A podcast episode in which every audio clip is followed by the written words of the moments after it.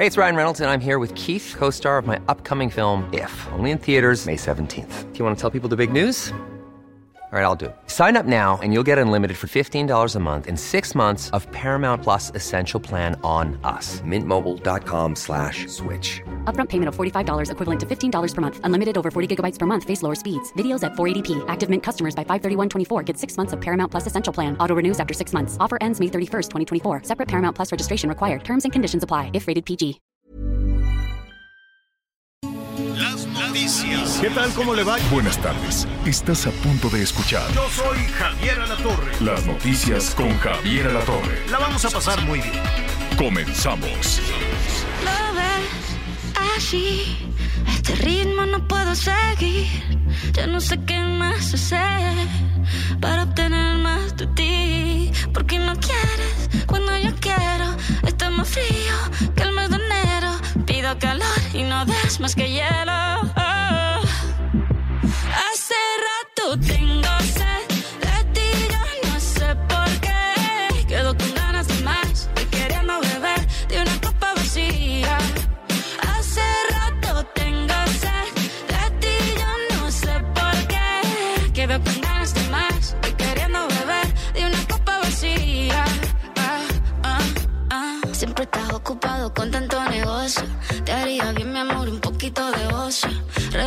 aquí en el sofá y dame tu atención.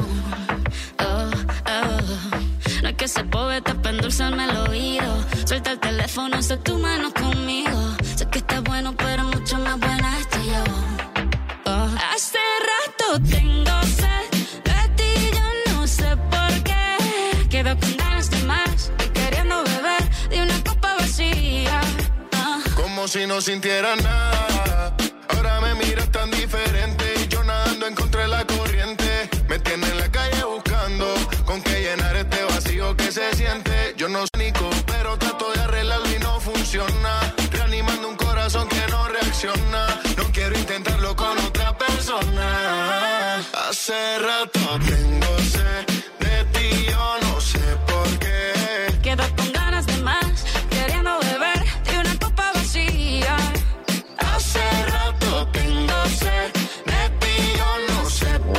buenas tardes. Ahí estamos ya. Ahí estamos ya. Muy buenas tardes. Me da mucho gusto saludarlo. ¿Qué tal? ¿Cómo le va? ¿Cómo ha iniciado esta nueva semana? Gracias, muchas gracias por su compañía.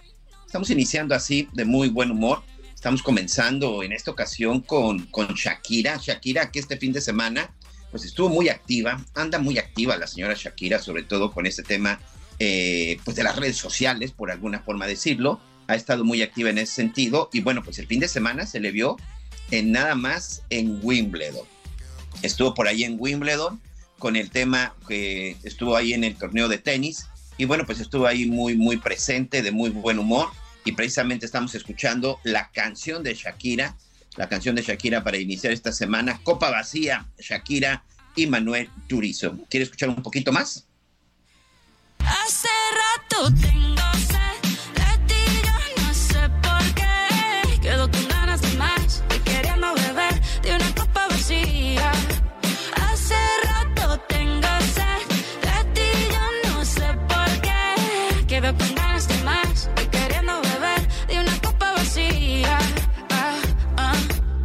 mi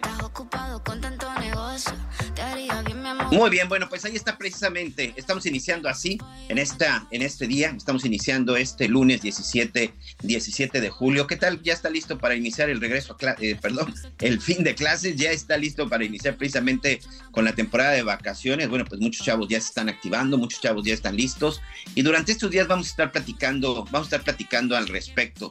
El licenciado Javier Alatorre, bueno, pues estará con nosotros en los próximos días. También pues está tomando unas, un merecido descanso, pero por lo pronto, bueno, pues le estaremos dando toda la información como se vaya generando. Así que me da mucho gusto saludarlos. No sé si por ahí ya está Anita Lomelí.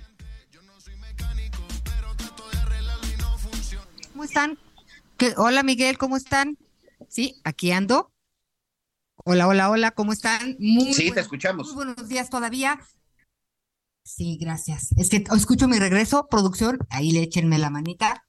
Este, pero bueno, iniciando la semana con muchas ganas, Miguel, como tú dices, fíjate que tuve la oportunidad de estar en Nuevo Vallarta, en Puerto Vallarta, este fin de semana, es, las playas repletas, y me estaban platicando que estaba casi al 80% de su capacidad, eh, los hoteles casi llenos, cosa que sí, este, pues era de alegría, ¿no? Ver a los chiquitines, hoy bien en la mañana. Muchos esta, esta semana pues tienen su ceremonia de entrega de diplomas, ¿no? Veía a unos niños trajeados, a un profesor cargando la bandera, tantas cosas, tantas cosas eh, memorables que vive uno en la escuela. Hay que estar muy atentos de, de nuestros niños, de nuestras niñas, porque todos estos años, todos estos momentos, pues son huellas que quedarán en ellos para perfilar pues su personalidad y cómo se van conformando estos jóvenes para ser pues los adultos de mañana, Miguel Aquino. Y fíjate que en relación a eso, este, estaba escuchando la canción de, de Shakira, que fue este fin de semana a Barcelona para eh, traerse a sus hijos de regreso, que estaban con su papá. Y también vio el partido, no sé si tuviste el partido de tenis. Sí, lo vi buenísimo. Este chavo español de 20 años, ¿no? Así es, este, una cosa, Miguel, increíble, Carlos Alcaraz, de 20 años, le ganó a Djokovic, este, el número uno del mundo en el tenis en Wimbledon. Estaba el rey de España, estaba eh, también eh, la princesa Kate con su esposo, ¿no? Con William. Eh, muy impresionante este muchacho fresco, joven, este, duró más de cinco horas el partido, ya sabe cómo son las finales en este sentido, muy emocionante. Pero pues un joven que, que agradece que desde siempre empezó a jugar desde muy chiquito, Miguel Aquino, pues esta inquietud, en su casa tuvieron oportunidad de, de apoyarlo, viendo las aptitudes, este, porque no es suficiente tener un, este, la destreza o la habilidad, hay que trabajarlo, hay que capacitarse, este, y se necesitan muchas, muchas cosas, Miguel, porque si no luego, este, te quedas como, no, era buenísimo en el fútbol, ¿no? Era un genio. Pues sí, pero pues las cosas que no se cultivan, pues se quedan así. Entonces yo decía, wow, oye, qué, historia. Este, y ahí en, en un inglés simpatiquísimo, pues estaba todo el mundo muerto de la risa, porque además, como estaba nervioso, se le entendía la mitad.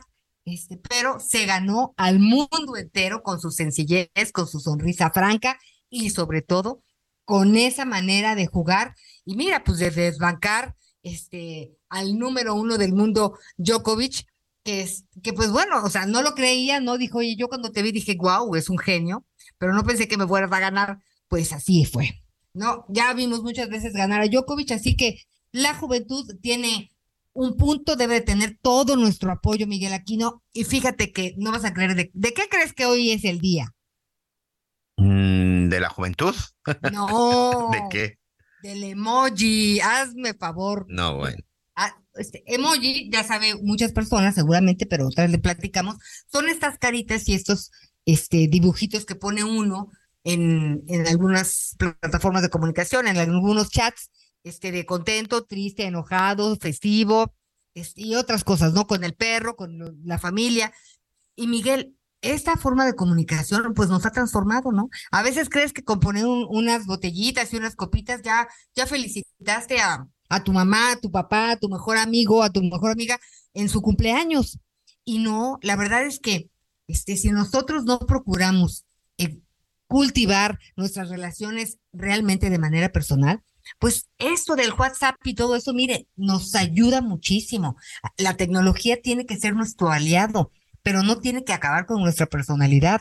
Miguel, hay gente que ya no sabe escribir a mano, ¿no? Porque pues todo el tiempo está en su teléfono. Está muy bien.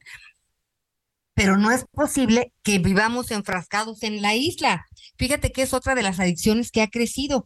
La gente está teniendo problemas de espalda, de cervicales, de cuello, porque como vamos jorobados en el transporte público donde estemos, ¿no? Les hablo encabezando la lista, viendo para abajo, llega un momento en que es insostenible esta situación y hay quienes ya empiezan a desarrollar una especie de joroba en la espalda alta por, por estar encorvados. Entonces, eh, y, ¿Y por qué mezclo esto con la juventud? Porque no hay que dejar que nuestros hijos, que nuestras hijas se aíslen sí utilizamos todo el WhatsApp. Imagínense nosotros, nada más recibimos 400 mensajes al día de Miguel Aquino, pero porque pues es nuestro trabajo. Y sí, nos ahorra muchas cosas, tiempo, podemos ser mucho más eficientes en algunos sentidos, pero no podemos permitir que nuestros sentimientos se los lleve ahí. No sé si te ha pasado, Miguel, cuando contestas con monosílabos, porque tienes prisa, de repente te dice la otra persona, ¿estás enojada? Y le digo, oye, el WhatsApp no tiene sentimientos. Me preguntaste una cosa, te la contesté, pero no estoy enojada, solamente estoy manejando, ¿no? Y, mi pregunta luego es, ¿y por qué no levantan el teléfono y dicen, ¿hay algún problema? Más fácil, ¿no, Miguel? Sí, fíjate que, fíjate que ese es un gran punto. Se, nos estamos olvidando el, el, el de llamar, ¿no? El de hablar incluso este, de pronto se convierte hasta en un hábito.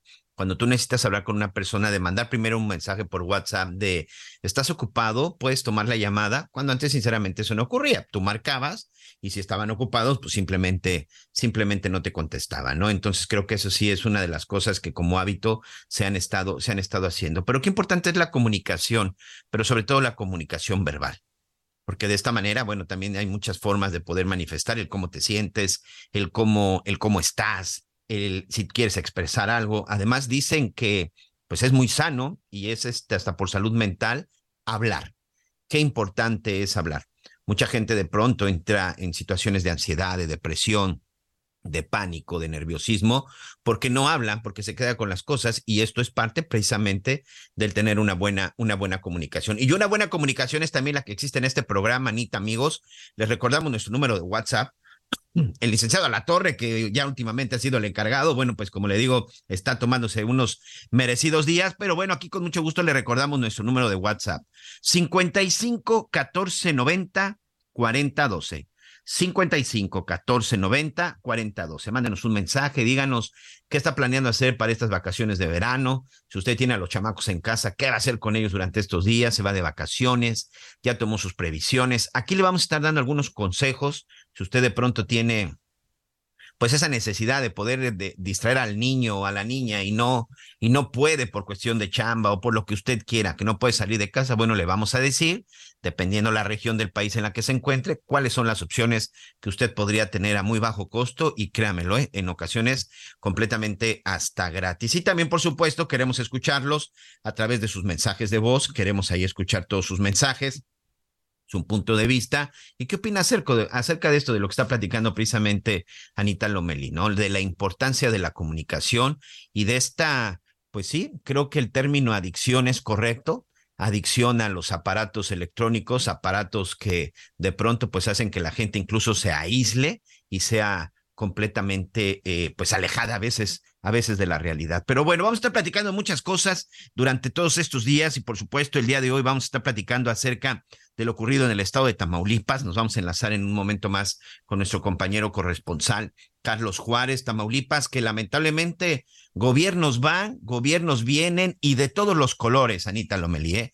de todos los colores. Yo tengo por lo menos dos décadas escuchando a diferentes gobernadores de diferentes partidos diciendo que las cosas van a cambiar y simple y sencillamente me parece que nadie ha logrado tomar el control y sobre todo, bueno, pues sacar de las calles a los grupos delincuenciales que operan en Tamaulipas. Ya está con nosotros nuestro compañero Carlos Juárez, es compañero de Heraldo Radio en la zona de Tamaulipas. Y bueno, pues este fin de semana se da un ataque y me parece que es un doble ataque, este Carlos, en contra de la policía y sobre todo este mensaje o esta sensación de que si la policía no está segura en un lugar como, como Reynosa, pues qué se puede esperar el resto de la gente. ¿Cómo estás, amigo? Gusto saludarte. Hola, ¿qué tal? Muy buenos días. Qué gusto saludarlos a los dos, a, a todo su auditorio desde Tamaulipas. Efectivamente, durante este fin de semana se registró una agresión armada en contra de una unidad de la Guardia Estatal en donde iban cuatro policías a bordo. Uno de ellos era una mujer.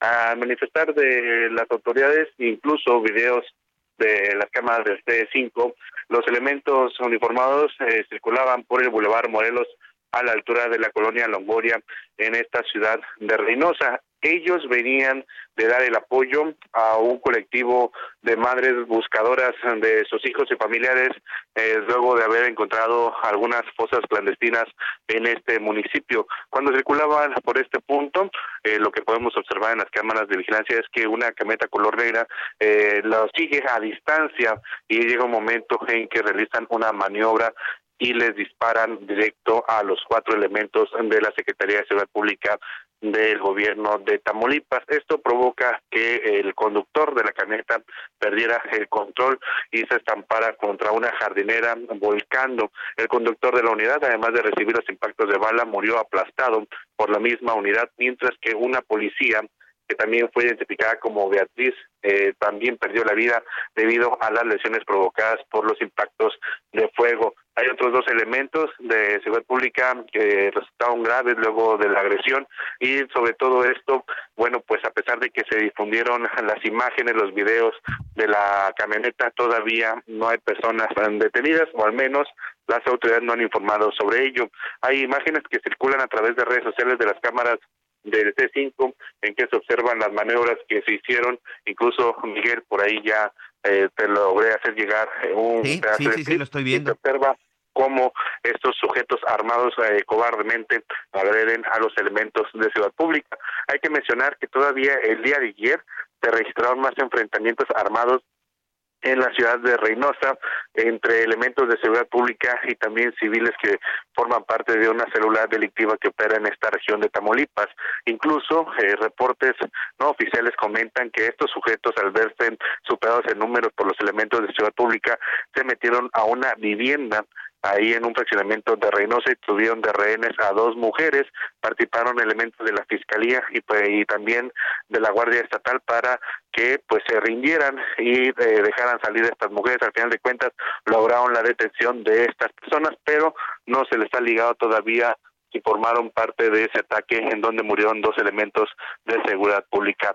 Miguel, es la información viendo precisamente este video que, que, me haces llegar, este video que por supuesto puede ver en las redes sociales, tanto de Carlos como de nuestros, de nuestros compañeros del Heraldo, del Heraldo de México, eh, se ve perfectamente cómo es un ataque orquestado en donde no participa una camioneta o no participa solo un, un grupo de elementos, ¿no? Hay ataques en donde se, se ve que hasta podrían estar involucradas siete camionetas, es decir, la completa planeación, tienen todo el tiempo, Carlos, saben perfectamente los movimientos y toda esa coordinación y sobre todo que escapan y nadie les ve ni el polvo.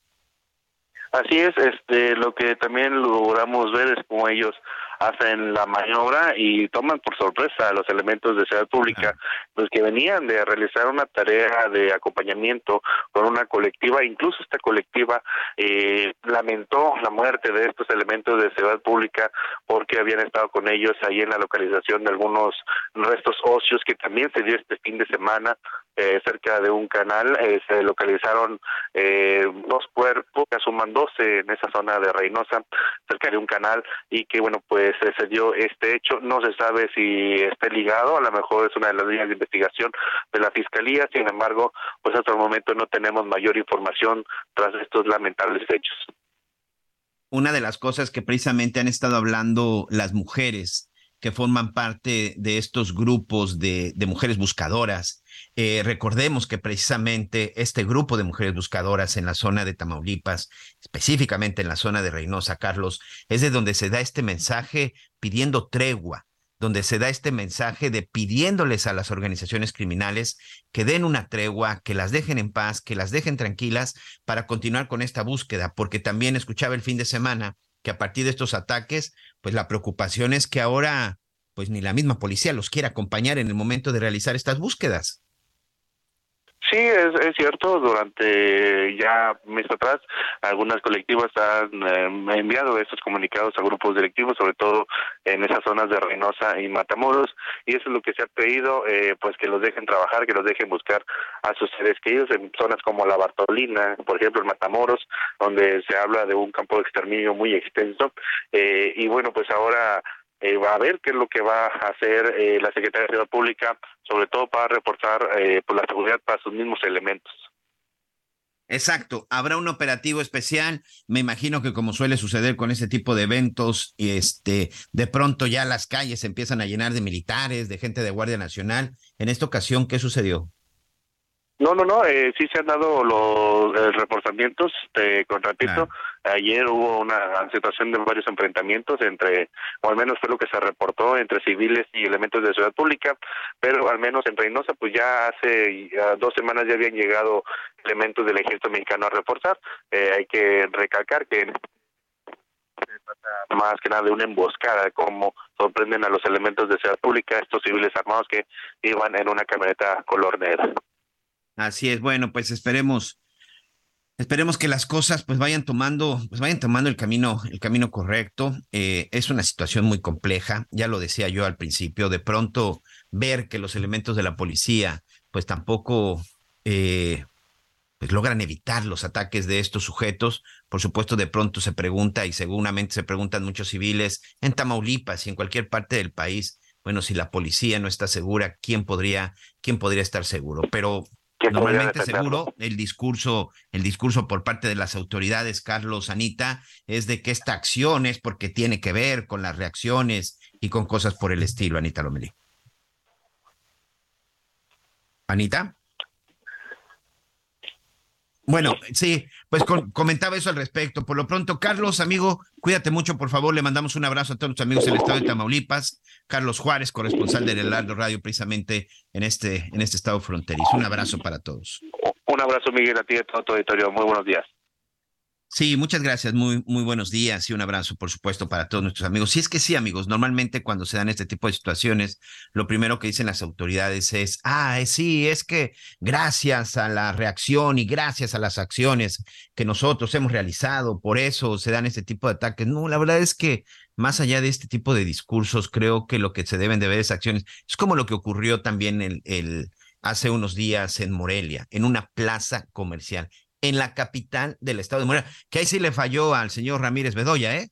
Recuerdan que cuando eh, lamentablemente el, asesinato, esta cobarde asesinato, ejecución de Hipólito Mora en la zona de, en la zona de, de, Buenavista, en la zona de Apatzingán, que decía, ah, es que yo le dije que se viniera a Morelia, ya sabíamos que estaba amenazado, le dijimos que se viniera a Morelia, porque acá en Morelia, pues sí le podía brindar seguridad, pues señor Ramírez Bedoya, pues parece que ni en Morelia, ¿eh? Lo sucedido en esta Plaza Comercial Las Américas fue terrible, sobre todo porque fue en un momento en que todavía pues había mucha gente y en medio de todo de toda de toda la gente se da una persecución y balacera entre grupos de narcotráfico. ¿Ya estás por ahí, Anita? Sí, fíjate, aquí estaba Miguelito, pero fíjate que lo, que me verdaderamente me da una profunda tristeza y les mandamos un abrazo solidario, ¿no? Ellas son las primeras en no quererse revictimizar nunca, pero este, las, las madres buscadoras, bueno, han hecho historia, han encontrado lamentablemente pues muchos restos de, de personas, ¿no? Algunas encuentran a sus hijos, a sus hijas, a su esposo, a quien les hayan levantado, otras no, pero no dejan de buscar, no dejan de ser solidarias. De veras, son comunidades, son colectivos que, que inspiran y que tienen eh, un respeto por la vida, por el compañerismo, por el dolor de la de enfrente. Pero nada sirve, Miguel Aquino, para que el gobierno este, municipal, estatal, federal, realmente este, parta de ahí, Miguel. Porque mira, este, estamos con, con pues, los oficiales que lamentablemente fueron, fueron abatidos, ¿no? Eh, con el terrorismo del que habla el gobernador, pero yo no veo que digan, a ver, esto no puede suceder en este país. De ninguna manera lo que nos faltaba era atentar contra este, las madres buscadoras. No, Miguel, nos perdemos en el mar de declaraciones y lo más importante, no lo atendemos. Un abrazo para todos estos colectivos, para todas ellas, no para todo este equipo, no. Hay hasta psicólogas porque se atienden entre ellas. De verdad, es una situación muy complicada que no veo que cambie. Más de 100 mil personas desaparecidas, no solo en este sexenio, no solo en este sexenio, pero no se han encontrado tampoco en este sexenio, Miguel. Sí, y por desgracia las cifras se siguen incrementando.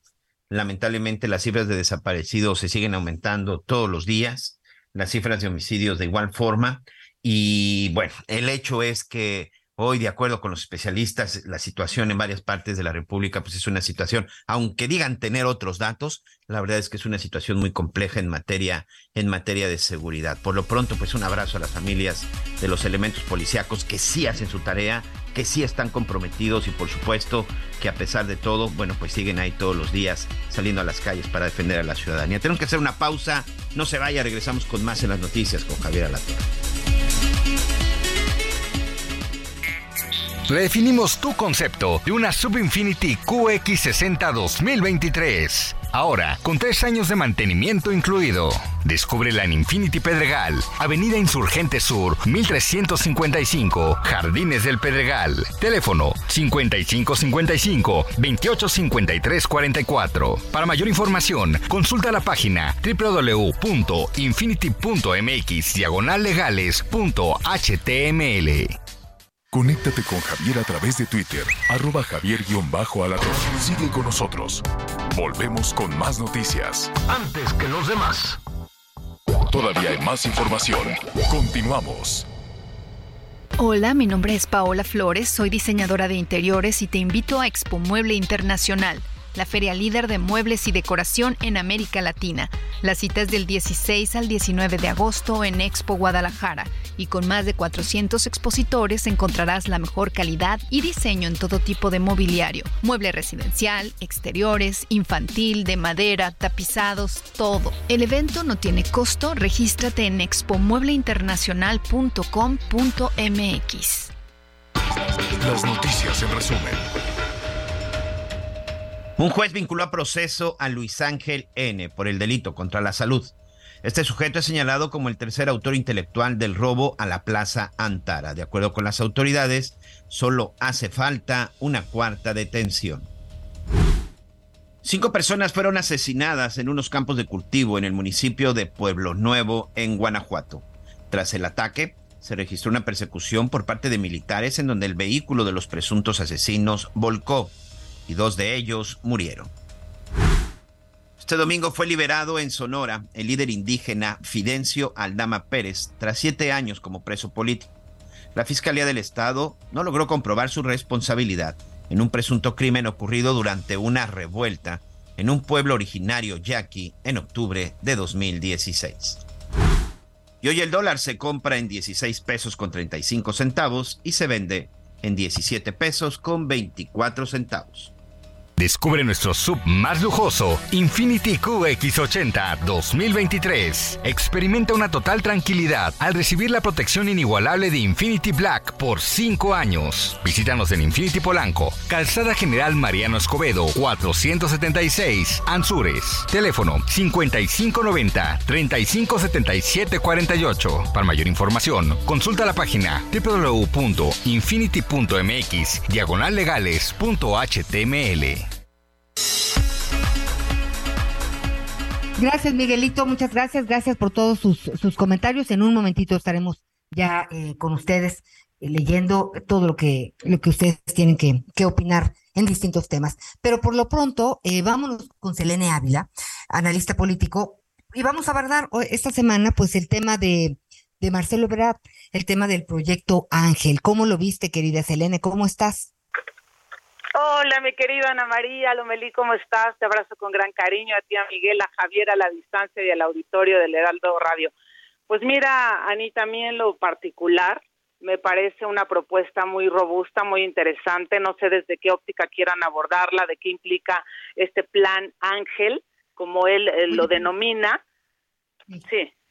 Pero todo, todo eso ya existe, Selene. O sea, no es que, o sea, no va a llegar esa tecnología a México eh, con la implementación del plan. Sí creo que va a haber eh, más cámaras eh, y sí creo que se renovará la tecnología, pero si tú te fijas, sí hay, por lo pronto, o sea, sí hay este tipo de, tecnología implementada en la seguridad. La cosa es, a mí me gustaría pues saber más un diagnóstico de por qué no sirve, ¿no? Porque que me digan qué van a hacer. De los que nos comemos, o sea, de los que comemos hasta el año que entra, pero los cómo es donde nos atoramos todos y ya en la práctica, ¿para qué te cuento? Entonces, sí, sí, Está, o sea, sonó bien la presentación, interesante, eh, este, pero sí me preocupa un poco porque, bueno, siempre uno hace la pregunta luego de, ¿y luego? Claro, claro. no, y además muy, muy genuino, legítimo la inquietud que planteas, eh, pero fíjate, eh, sin querer me diste la respuesta también en tu planteamiento, porque no es que exista la tecnología, o sea, la, la, algo que, que, que se implementó, que se llamó Plataforma México en 2007, tú recordarás, que pues obviamente planteaba el uso de tecnologías, etcétera, etcétera. Está súper obsoleta, lleva 16 años, Anita. 16 años. Pero además a eso que llamaron Plataforma México, que fue creado en 2007 con un costo, se decía, de más de 4 mil millones de pesos en aquel tiempo, es una tecnología que pues obviamente ya no sirve, que ya está vieja, que obviamente se alertó de años posteriores por la Comisión Nacional, por ejemplo, de Seguridad Pública en 2019, que la plataforma estaba siendo subutilizada, por ejemplo. En el 21, la Auditoría Superior de la Federación dijo que estaba a punto de colapsar por operar con equipos obsoletos, Anita por falla de los componentes, sin adecuado soporte, sin mantenimiento, con múltiples deficiencias, con riesgos en materia de ciberseguridad, entre otros. Es decir, la plataforma México fue un gran fracaso. Para empezar, la operó Genaro García Luna, hoy preso en Estados Unidos por narcotráfico. La plataforma México fue utilizada para espiar funcionarios, periodistas, ciudadanos, narcotraficantes, para que el señor hiciera sus propios business.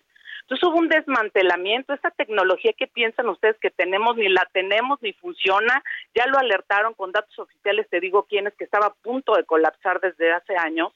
Y además, Ángel, es algo mucho más integral en todos los sentidos. Contempla ocho tecnologías que hoy no se utilizan en lo absoluto ni se conocen.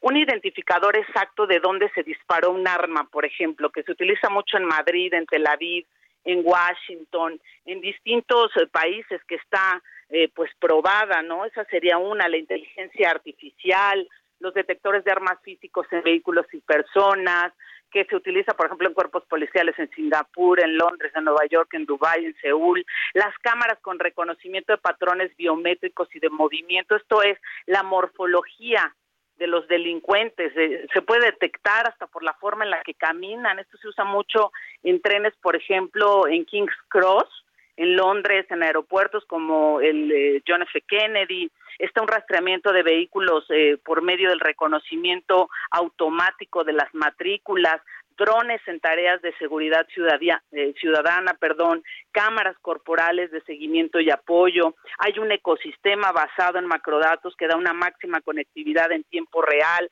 La plataforma México no logró la conectividad. Por supuesto que sus lectores de datos biométricos eran de risa, comparados con los que existen hoy 16 años después, no tenían el tema de la inteligencia artificial como lo tienen hoy y sobre todo pues su gran fracaso estribó no nada más en la operatividad, sino que se hicieron grandes negocios y se utilizó para fines contrarios a los que se suponía que estaba diseñada. Si no nos hubiéramos heredado un país como el que heredamos, y, repito lo que siempre digo, no se trata de aventar culpas, pero además el Plan Ángel es solo uno de los pilares de algo mucho más integral que yo observo como la maquinaria de un reloj, Anita Miguel. O sea, tiene que ir de la mano el plan, y así lo contempla Marcelo Ebrard, pues obviamente de la reforma al Poder Judicial, del fortalecimiento de los cuerpos policiales, de la imperativa intervención y tratamiento que tiene que haber en los reclusorios, en la reinserción social, en otra serie de factores que tienen que coadyuvar alrededor de un ángel que, para decirlo como metáfora, no va a ir solo en este camino de la lucha contra la criminalidad. Anita, Miguel. Hola Selene, me da mucho gusto, me da mucho gusto saludarte. Fíjate que hay una parte aquí muy interesante. Yo vi nacer Centro de Mando, Plataforma México, 25 años en los temas, en los temas de seguridad. Tienes toda la razón. Es un equipo que en su momento se quedó obsoleto, pero que en su momento funcionaba. El problema siempre fue la falta de, coordinación y la falta de políticas. Plataforma México, ¿por qué no creció? Pues porque las fiscalías y las procuradurías no alimentaban de información como se debía. Pero hay una parte muy importante la profesionalización policíaca. Una de las cosas que en su momento hizo Genaro García Luna como secretario de Seguridad, que por cierto está sentenciado en Estados Unidos este, por narcotráfico sin pruebas, solo por testimonios, este, es, era precisamente la profesionalización de la policía. Y a mí lo que sí no entiendo es de pronto hablas de la, hablan de la tecnología y hablan de estos grandes avances, pero nadie se preocupa de los policías. Lo, acabo de platicar con Carlos Juárez, nuestro compañero en Tamaulipas, la policía estatal víctima de los delincuentes, la policía municipal, simple y sencillamente están en la calle. Hay policías municipales que ni siquiera tienen armas. Hay policías municipales que ni siquiera tienen patrullas. ¿En dónde queda esa parte? Porque de nada te sirve que tengas la mejor tecnología si no tienes a los equipos preparados. En la época de Enrique Peña Nieto, desmantelaron el centro de mando, desmantelaron a Plataforma México y convirtieron esta Comisión Nacional de Seguridad que simple y sencillamente no sirvió para nada. Todos los procesos de investigación, todos los procesos de inteligencia, efectivamente los utilizaron para otras cosas. Es decir, mientras no tengas lo principal, que mientras no tengas lo más importante para combatir a la delincuencia, que es buenos policías, bien preparados, bien capacitados y mejor armados, no hay manera de que tengas el mejor, el mejor equipo de inteligencia o la inteligencia artificial. No sé ustedes qué opinan. Ah, pues a mí me encanta conversar con ustedes por su agudeza, por la viveza con la que hacen las preguntas. Y sí, mira, por supuesto que tienes razón, pero eh, Ángel, como ya te decía, este programa, el Ángel no va solo. Marcelo Ebrard lo entiende como un pilar de una agenda integral de seguridad que no está aislado. Y eso incluye, Miguel, lo que hace rato les decía, la reforma al Poder Judicial que tenemos pendiente, mejorar la capacidad de investigación de las fiscalías precisamente, y él lo ha contemplado y ha dado declaraciones, y de las policías a nivel estatal. A mí también como reportera, como periodista, lo que me tocó desde el Poder Legislativo durante muchos años fue este intento por rediseñar el modelo policial en sus tres órdenes de gobierno y qué íbamos a hacer y cómo y que los policías y te acuerdas que hasta salió un meme de un policía que en lugar de una no era un meme de hecho era una fotografía real era, un policía que, que en lugar de andar cargando un arma traía una banana entonces es de ese tamaño la tragedia, ¿no? Eso pasó en la administración pasada. Obviamente, pues en, eh, Oaxaca, en Oaxaca todavía usan este fuetes o cosas de estas para azotar a las a los animales. Es lo que utilizan para someter a los delincuentes en algunas zonas de Oaxaca. No, bueno, eh, eh, nos falta la resortera, querido amigo. Pero mira, eh, Ebrard es un hombre profundamente estructurado. No lo digo por otra cosa, sino porque lo he visto y lo conozco. No traza algo que, no tenga perfectamente estructurado cómo va Recordarle a nuestros amigos, ¿eh? Ya fue secretario de Seguridad Pública en la Ciudad de México. Nada más tuvo a su cargo la policía más grande del país, ¿eh? Con más de 100 mil elementos. Así es, y además él comandaba los operativos, Miguel. Él se subía a las patrullas, él cargaba su arma, no era un secretario de Seguridad Pública de escritorio.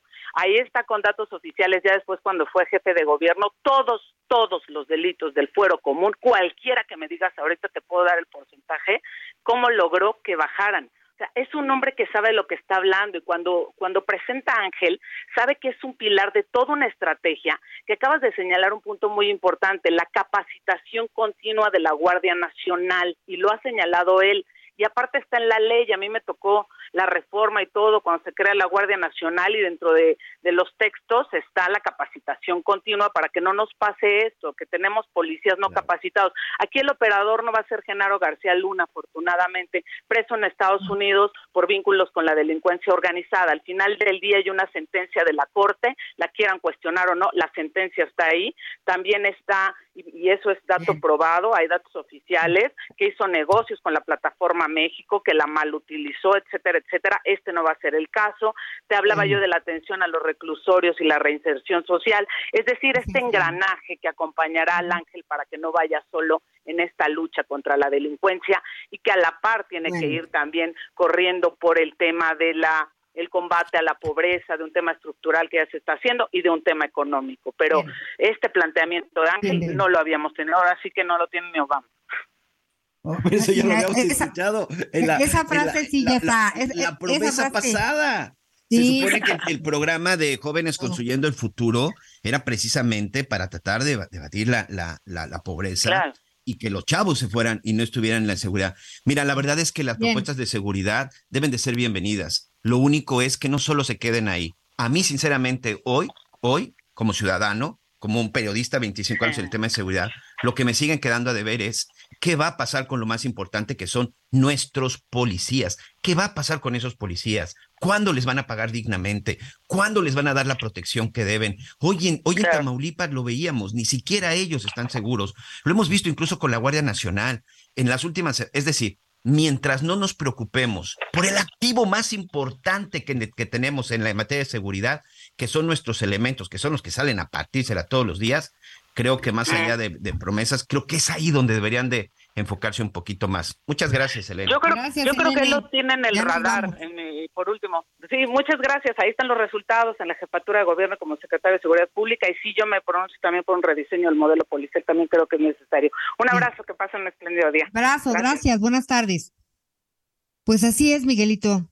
La verdad es que eh, son muchos temas que hay que comentar.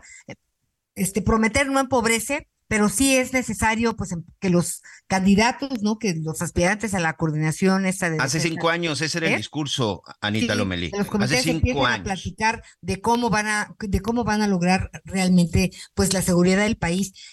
Todo el mundo, los empresarios, los pescadores, todos los sectores de una forma o de otra, lo que le preguntan y le piden a estas personas, a los candidatos, a los aspirantes, como quieran llamarles, es hablar del tema de seguridad, cómo van a hacer para conseguir que la seguridad finalmente sea un Estado de Derecho real en nuestro país. Pero bueno, ahorita nos da muchísimo gusto saludar a Salvador Guerrero Chiprés, presidente del Consejo Ciudadano para la Seguridad y Justicia de la Ciudad de México. ¿Cómo estás, querido Salvador? Gusto en saludarte. El gusto es mío, Anita, Miguel, a toda tu audiencia. Muchas gracias. Buena semana a todas y a todos.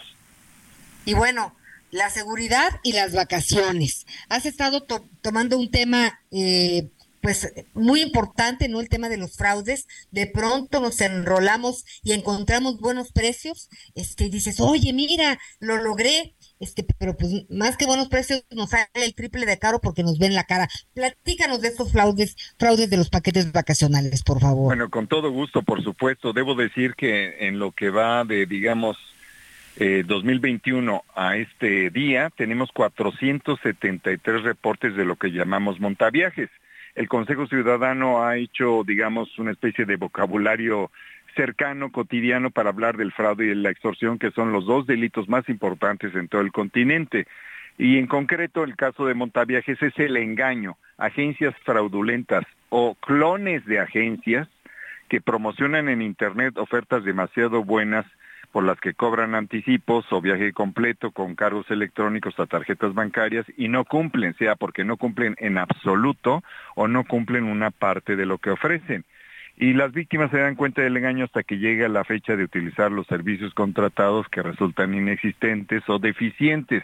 Entonces, lo que estamos proponiéndoles a todas y a todos en el Consejo Ciudadano, por supuesto, hay que aprovechar las vacaciones, solo que hay que, pues, eh, actuar con cautela, hay que revisar los datos que hay en Conducef, los que hay en la Secretaría de Turismo, los que tenemos en el Consejo Ciudadano, y para, pues, abrir un poco boca en la conversación, debo decirles que el 88% de los reportes de estos que llamamos montaviajes, lamentablemente ha resultado delincuencialmente exitoso, es decir, han depredado patrimonialmente a las familias que han creído en estos clones de agencias o agencias fraudulentas que ofrecen precios muy por abajo del mercado y que dicen al final, oye, te doy un 15% más si me depositas en efectivo ahora todo lo que constituye el volumen del gasto que vas a realizar.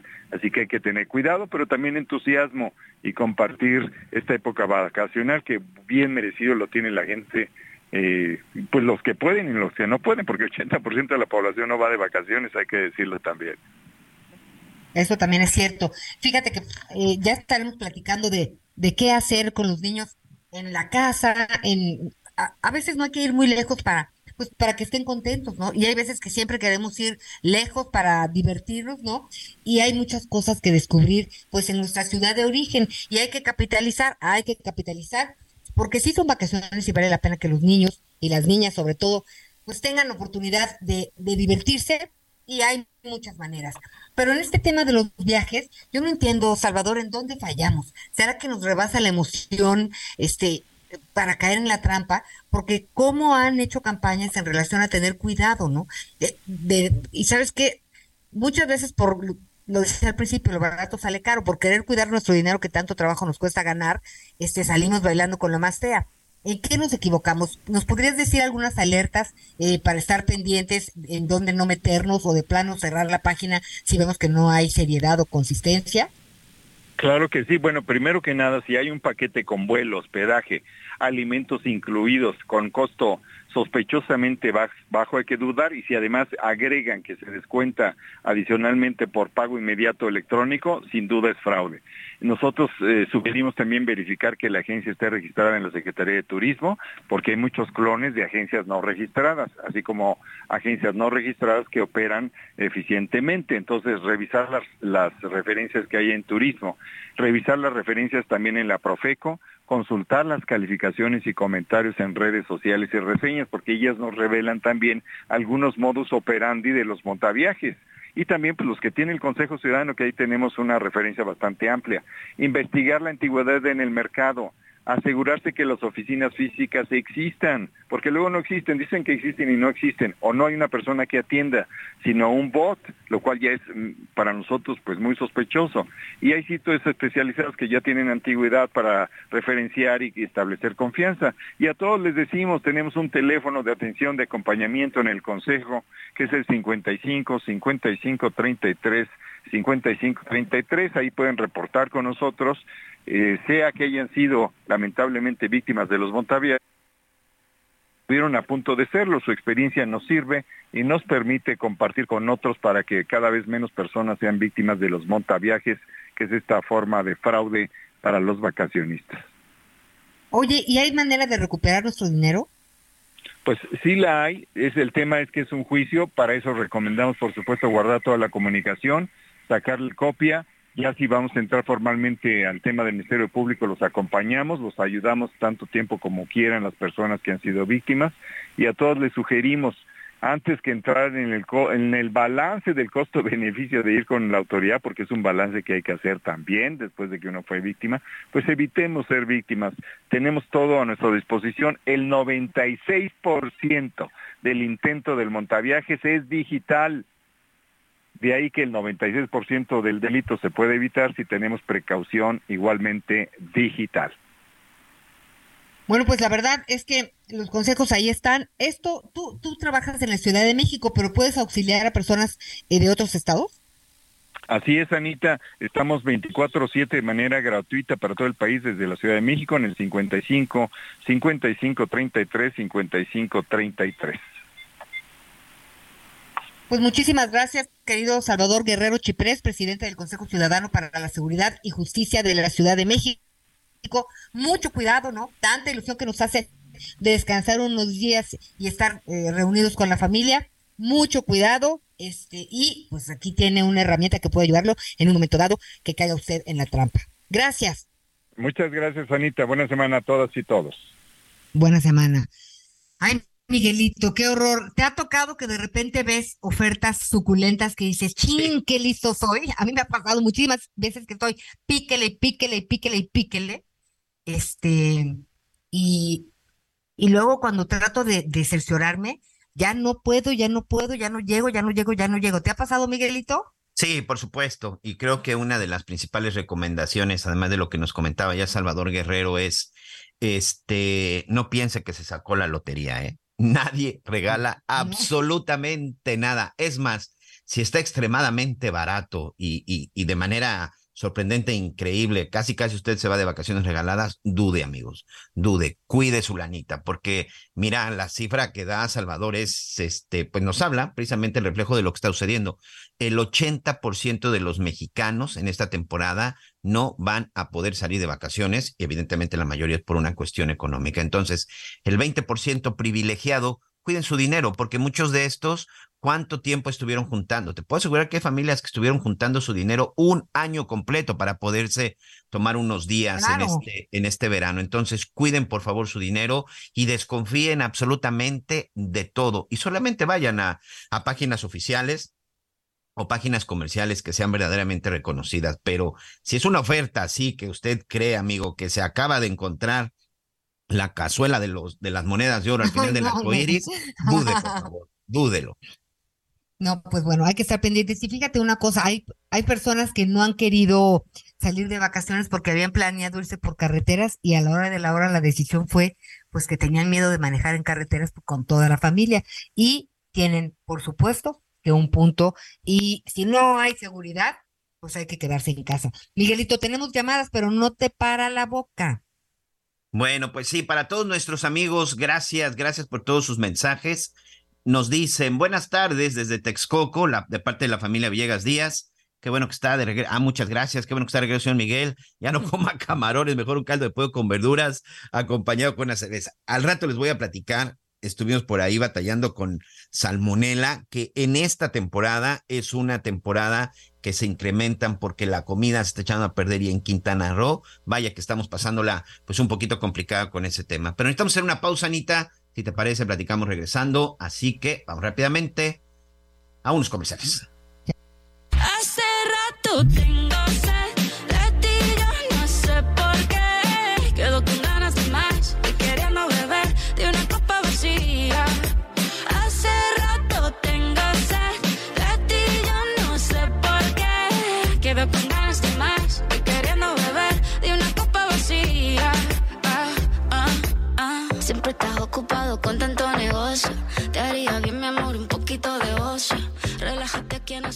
Conéctate con Miguel Aquino a través de Twitter. Arroba Miguel Aquino. Toda la información antes que los demás. Ya volvemos.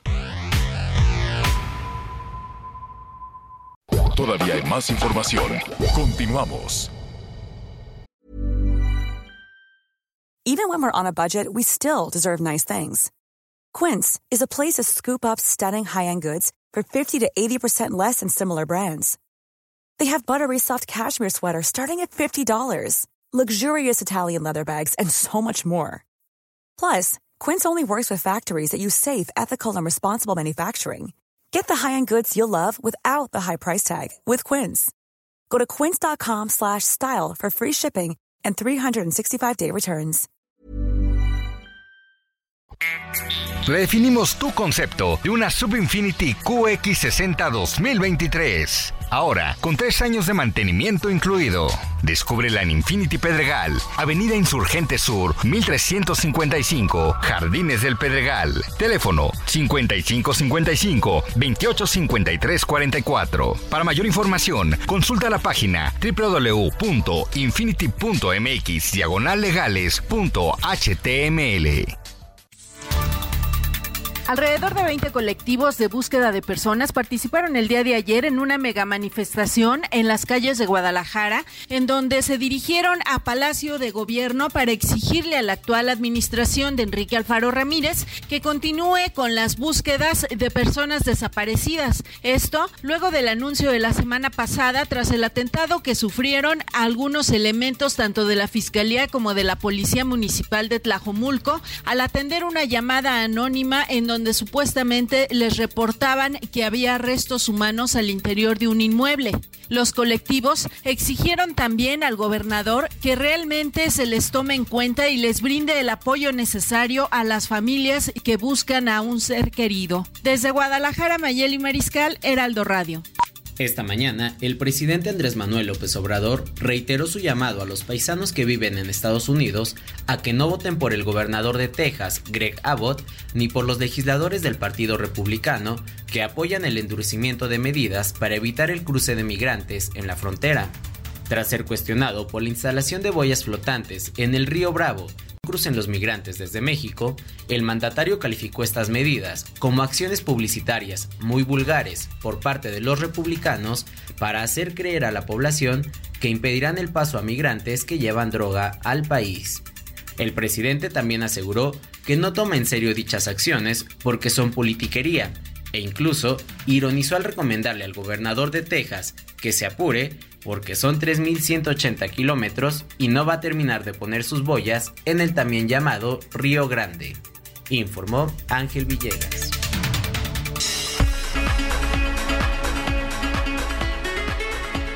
Muchas gracias, muchas gracias a todos nuestros, a todos nuestros amigos. En unos minutos más estaremos aquí comentando precisamente aparte de sus mensajes, este, mucha controversia en relación a la, a la charla que tuvimos ahorita con nuestra compañera y amiga Selene Ávila respecto a este programa, este programa Ángel, pero bueno, en unos minutos más lo estaremos platicando. Vamos al estado de Guerrero.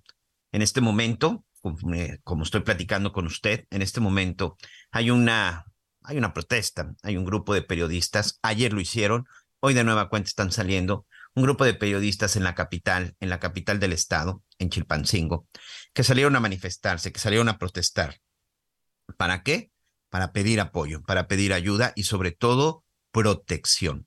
Lamentablemente, un periodista más fue asesinado. En este caso, el periodista Nelson Matus Peña, director de Lo Real de Guerrero, fue asesinado la tarde del sábado en calles de Acapulco. Matus, por cierto, ya había sido víctima de un atentado en donde por fortuna resultó, resultó ileso. El día de hoy quiero saludar a, a la periodista y sobre todo este al oficial del programa de protección y defensa de artículo 19, saludamos a Paula Saucedo. Ella, como usted bien sabe, en artículo 19 se da toda esta protección y este seguimiento en torno a los ataques en contra, en contra de los, de los comunicadores de este país. Y por desgracia, Paula, eh, pues se siguen sumando, sigue habiendo más nombres, sigue habiendo más ataques y sobre todo sigue siendo el periodismo en algunas partes de México, porque no quiero generalizar, en algunas partes de México, pues un, pues un trabajo muy peligroso, ¿no? ¿Cómo estás y bienvenida? Hola Miguel, muy bien. ¿Cómo estás tú? Oye, ¿qué, ¿qué, opinión te merece, uno, lo que sucede, vamos a platicar específicamente ahorita, lo que sucedió en, en el estado de Guerrero, sobre todo con un periodista que es asesinado, pero antes ya había sufrido un atentado? Pues de entrada nos, eh, por supuesto, no, nos solidarizamos con, con su familia y con el gremio, tanto, tanto en Guerrero como en el país. Eh, como bien dices, eh, tuvo un atentado contra su vida en 2019, del que afortunadamente salió eh, ileso, pero bueno, eh, pues después de, de, casi cuatro años vuelven a atentar contra su vida y esta vez eh, desafortunadamente lo asesinan. Nos preocupa mucho porque en menos de una semana también se registró otro asesinato en Nayarit, eh, también contra Correcto. el periodista de la jornada Luis Martín. Y además, sistemáticamente se agrede a la prensa en este país. Nosotros en el artículo 19 registramos que aproximadamente cada 13 horas se agrede a una persona periodista o medio de comunicación por ejercer su labor. Y los ataques van desde bloques informativos hasta el asesinato, pasando por amenazas, acoso judicial, robo de equipo, allanamientos, ataques físicos y otras y otras agresiones. Entonces, pues sí es un problema sistemático, es un problema que tendrá que atenderse y que sigue siendo una deuda de este de este gobierno y que todo parece indicar que que va a ser una deuda pues que se va a heredar para, para quien sea que llegue al poder en el próximo año. Entendemos que este año se ha agudizado no solamente el tema del asesinato contra periodistas, las cifras en general. Incluso si nos ponemos a revisar una cifra que también a muy pocos, a muy pocos les gusta, ¿eh? sobre todo hablando de autoridades, este, Paula, revisar las cifras de militares, de marinos, de policías. Este fin de semana también en el estado de Guerrero asesinaron al jefe de operaciones especiales de la Secretaría de Seguridad del Estado de Guerrero. Es decir, en general estamos viviendo una época, una época de violencia, pero desde hace muchos años se han venido dando estos ataques, amenazas, tratan de, de, de, de evitar tu trabajo. Y te lo digo como periodista de investigación en materia de seguridad en donde en alguna ocasión, en la época del procurador, y lo puedo decir abiertamente, porque además fue un caso que se conoció en la época de Eduardo Medina Mora, de pronto te quieren citar a declarar para que dejes de, de publicar. Yo estuve publicando algunas cosas de Operación Limpieza. Es decir, desde hace mucho tiempo parece que la autoridad ve a los medios de comunicación como los rivales a vencer o los principales enemigos. ¿Es así o es una percepción equivocada? Es así, incluso nosotros, bueno, hubo una, una, en 2019 eh, se le preguntó en una conferencia de Martín al presidente Andrés Manuel López Obrador si veía a la prensa como, como su enemiga y él contestó, no los veo como enemigos, los veo como adversarios. Y lo que nos preocupa es que, como dices, no es de este gobierno particular, es decir, no es nuevo, eh, pero entonces no cambia y sí se ha agudizado. El problema es que cuando ya se inserta una tendencia pues eh, a la alza en la violencia contra, en este caso contra la prensa, esto no se va a revertir a menos de que empiece a haber de verdad políticas públicas integrales que prevengan y enfrenten todas las causas que generan la violencia contra la prensa, desde la precariedad bajo la cual la prensa ejerce su labor hasta la impunidad en los crímenes contra, contra las y los periodistas.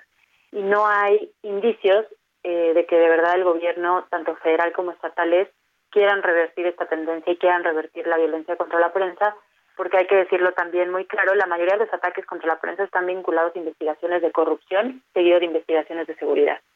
Y en contextos tan corruptos, tan impunes, también la, la prensa configura contrapesos. Entonces, eh, el rol que tiene la prensa en, en, la democracia y en brindar información, y, y, es, un, es una herramienta esencial para el, derecho al acceso a la información, pues genera ante este contexto agresiones contra, contra la misma prensa. Entonces, sí nos preocupa mucho porque porque va a la alza esta tendencia, porque cada vez hay más agresiones y porque la impunidad en la violencia contra la prensa es de más del 98%, cuando la media nacional es del 90%. Es decir, la impunidad en México es muy alta, pero la impunidad en los crímenes contra la prensa es todavía más alta que la media nacional. Entonces eso nos dice algo y es un llamado pues urgente para que se empiecen a hacer cosas para prevenir esta violencia.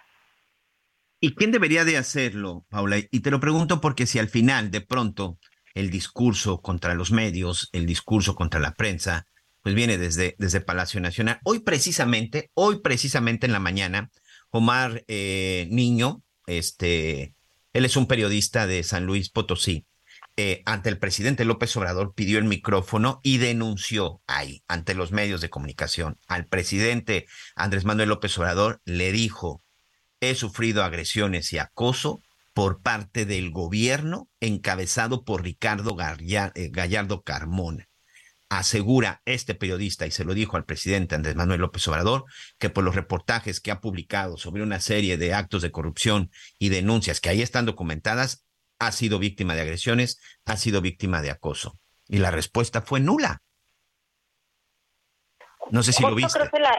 Sí, lo vi justo creo que es un reflejo de cómo, cómo la falta de respuesta las respuestas que tienen que, que se configuran en, en, estigmatización y discursos criminalizantes contra la prensa es una respuesta que está dando el, Estado, pero es una respuesta que contraviene derechos humanos, que contraviene las obligaciones de las autoridades, eh, por ejemplo, en el caso del presidente, de tolerar la crítica eh, justamente porque ejerce eh, cargos públicos.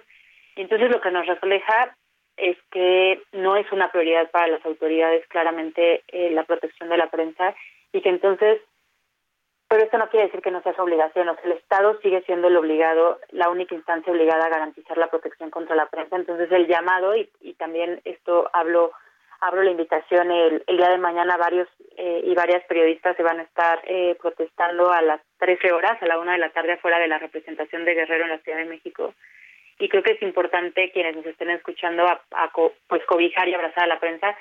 Javier Valdés, periodista mexicano asesinado en 2017 en Sinaloa, decía que lo que le falta a la prensa en México es pueblo. Y creo que un ataque contra la prensa es un ataque contra la democracia. Entonces, para quienes nos estén escuchando, hay que tomarnos estas cosas en serio porque cada periodista que es silenciado o cada, eh, cada historia que se busca censurar es un ataque contra nuestra democracia y de ahí se vienen muchísimas violaciones a los derechos humanos. Entonces, es una pena la respuesta eh, del presidente eh, ante este caso y ante muchos otros, eh, pero creo que ahí estaremos, tanto sociedad civil como el gremio, e invitamos, por supuesto, al resto de la sociedad a que nos unamos para que esto deje de, seguir pasando y a llamado a las autoridades para que cumplan con sus obligaciones. Oye, y la importancia de investigar, la importancia de la claridad y la importancia de saber qué es lo que sucede con los asesinatos, porque también hay que decirlo, no necesariamente, este, y cualquiera, no voy a decir el nombre de ninguno de mis compañeros por, por respeto de mis compañeras que han perdido la vida, pero evidentemente que no necesariamente por su trabajo, por, un, por una cuestión de su profesión, pudieron haber sido atacados o pudieron haber sido asesinados, pero mientras no exista la claridad, mientras no exista la certeza y mientras no veamos al detenido, al responsable detenido, pues es ahí también lo que te genera pues una, pues una preocupación y un dolor terrible, ¿no? Totalmente. Eh, ahorita hay un, hay un proyecto o una sección dentro de las conferencias matutinas del Ejecutivo Federal que se llama Cero Impunidad. Y creo que eh, hay que dar bien toda la información completa a la ciudadanía. La justicia no llega, si llega a medias no es justicia, la justicia solamente se logra cuando todos los actores materiales e intelectuales están identificados y son llevados a la justicia, cuando se repara el daño, y en el caso de crímenes contra la prensa también se tiene que reparar el daño tanto a la persona, al gremio, a la sociedad, porque hay un impacto importante en el acceso a la información y sobre todo se, se generan garantías de no repetición. Y esto no está no está garantizado, esto no se ha dado. A veces hay en algunos casos donde se identifican a algunos actores materiales, pero no a los intelectuales, no hay garantías de no repetición, entonces esta no es una justicia. Si la justicia no es completa, no es justicia. Y, y ese es el llamado, que haya de verdad justicia en todos estos casos para que se deje de repetir esta violencia y se repare el daño integral. Y, y se ve con el móvil, como dices, si, si se dan investigaciones y al final sale que algún crimen contra, contra alguna persona periodista no tiene que ver con la labor informativa, perfecto, pero no puede desestimarse esto claro. a priori sin antes conducir todas las investigaciones o diligencias en una investigación. Sí, o cuando de repente también en, en otro sentido, o sea, ah, es que fue una pelea entre bandas del crimen organizado. Ah, perfecto, entonces ya no investigan y ya no sabe absolutamente nada. Oye, ah, ya nada más para, eh, te robo un minuto más, estamos platicando con Paula eh, Saucedo, oficial del Programa de Protección y Defensa Artículo 19.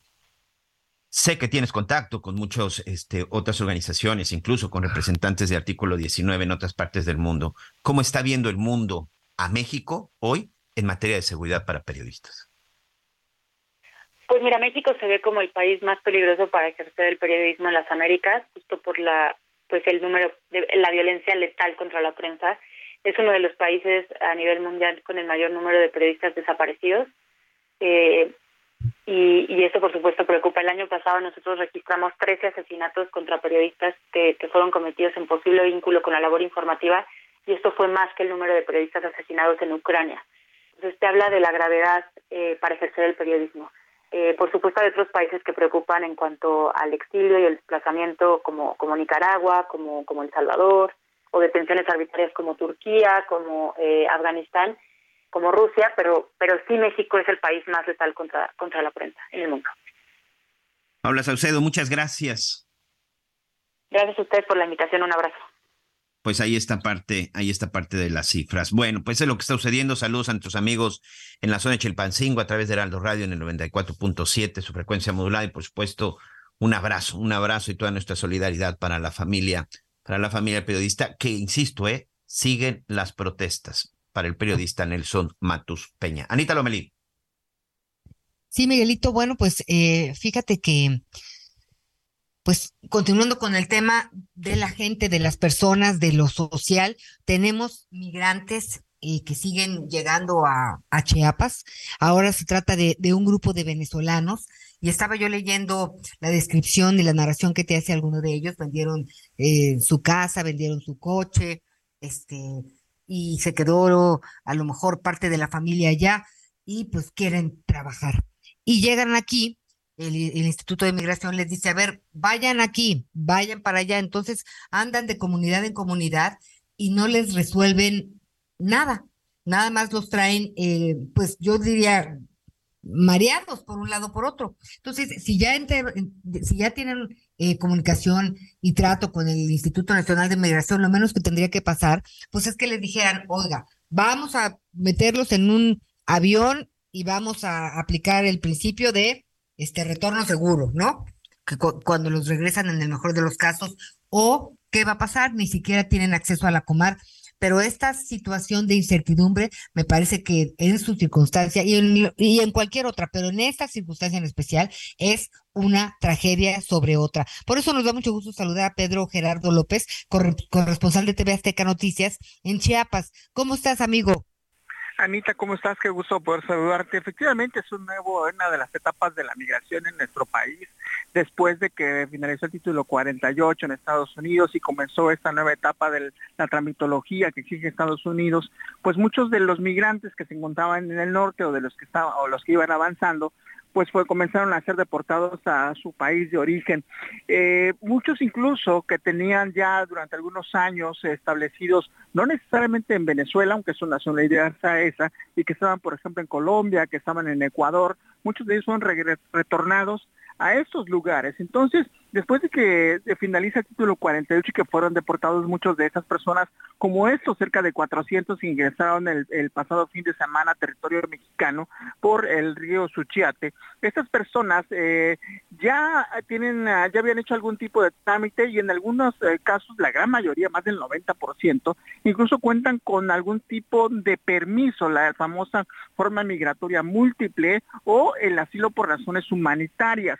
Lo que esas personas dicen es que ahora le están en la solicitud del INM de que los traslados para o para eh, continuar con los trámites migratorios ya no sean ni a Tuxtla Gutiérrez ni a Oaxaca, sino sean ahora o a Monterrey o a Coahuila, que es en donde dicen ahora quieren que sean trasladados en autobuses. Entonces, esas personas que las que entraron el fin de semana y que ahora se han dispersado porque comenzaron a caminar, se subían al transporte público, llegaron a Tapachula y de aquí aquí, caminaron cerca de 5 kilómetros, se montaron en el transporte público y ahora van avanzando pues prácticamente así, de pueblo en pueblo en, transporte público, cuentan con un documento, la gran mayoría, pero ellos dicen que no les sirve de nada porque la gran mayoría pues no se quieren quedar en México y quieren nuevamente intentar llegar a la frontera norte e intentar de entrar de manera irregular a los Estados Unidos, aun cuando ahora las, las reglas, cuando las eh, los eh, exige ahora el gobierno americano, establecen que bueno, si tienen un trámite activo en algún país, ya sea de forma migratoria múltiple o que sea eh, un trámite de visa por razones humanitarias, tienen que permanecer en ese país hasta que lo terminen, hasta que lo concluyan. Y entonces poder iniciar un nuevo trámite de asilo en Estados Unidos. Entonces son de los que muchos que están atrapados aquí, que siguen llegando, incluso eh, se habla de una nueva oleada de esos miles que fueron deportados a sus países de origen en los últimos meses y que ahora comienzan nuevamente a caminar de Sudamérica, Centroamérica, llegan al sur y pues la, mayor, la gran mayoría con un trámite ya hecho ante, ante la autoridad mexicana y entonces lo que dicen ahora es que bueno, ya no quieren algún trámite, sino simplemente que los dejen caminar o los dejen avanzar o que los ayuden a, transitar, como decían, aunque sea Monterrey o Coahuila, como dicen ellos. Sí, oye, pero es un problema porque la verdad es que no tenemos capacidad para, para ofrecerle los servicios básicos. Esa es una cuestión que eh, la verdad, qué difícil circunstancia, porque es, la palabra que utilizaste me parece que es la más gráfica, pues están atrapados. Sí, sí, la, la gran mayoría no sé No hay interlocutores tampoco. No, claro, por supuesto, porque ellos, eh, lógicamente, su, su primordial objetivo es eh, transitar. Y en ese tránsito, pues tienen que ir de pueblo en pueblo, pueblos pequeños, ciudades pequeñas en el sur del sureste del país, que no tienen uno, como tú bien lo decías, ni la infraestructura ni el, ni el recurso para poder permitirles, pues asilo, alimentación o, o este o, o un refugio mientras están y por otro lado, pues que bueno, la cantidad de personas que siguen cruzando por nuestro país en esas mismas circunstancias, pues son miles, Anita. Entonces, no hay manera de poder eh, pues brindarles eh, la ayuda eh, a, muchos, como te decía al principio, pues que ya tienen un trámite, muchos han pasado ya en tres, cuatro ocasiones por esta zona y que siguen en el intento porque dicen, bueno, sí, yo quiero llegar a Estados Unidos, no me quiero quedar en México, la gran, todos te dicen así, o sea, nada más queremos pasar y bueno, pues sí, queda, México queda justamente en esta ruta. Oye, y brevemente déjame déjame comentar que el Instituto Nacional de Migración informó que rescataron la noche del sábado a 206 migrantes procedentes de Guatemala y Honduras abandonados por presuntos traficantes en la caja de un tráiler cerca de Ciudad Cardel, esto en Veracruz. Se encontraban hacinados, deshidratados y medicados para inhibir sus necesidades básicas de acuerdo con sus propios testimonios.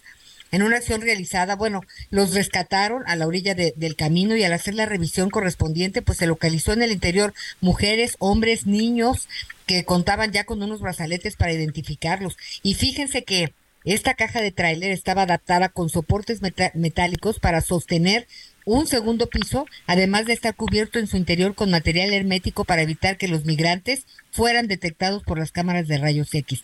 Ya se imaginarán ustedes la tragedia, porque pues eh, como habían estado medicados en una circunstancia de tanta presión, de tanta necesidad, pues se vuelven de, pronto las adictos, ¿no? Necesitan estas sustancias pues para poder seguir en esta situación en la que habían entrado.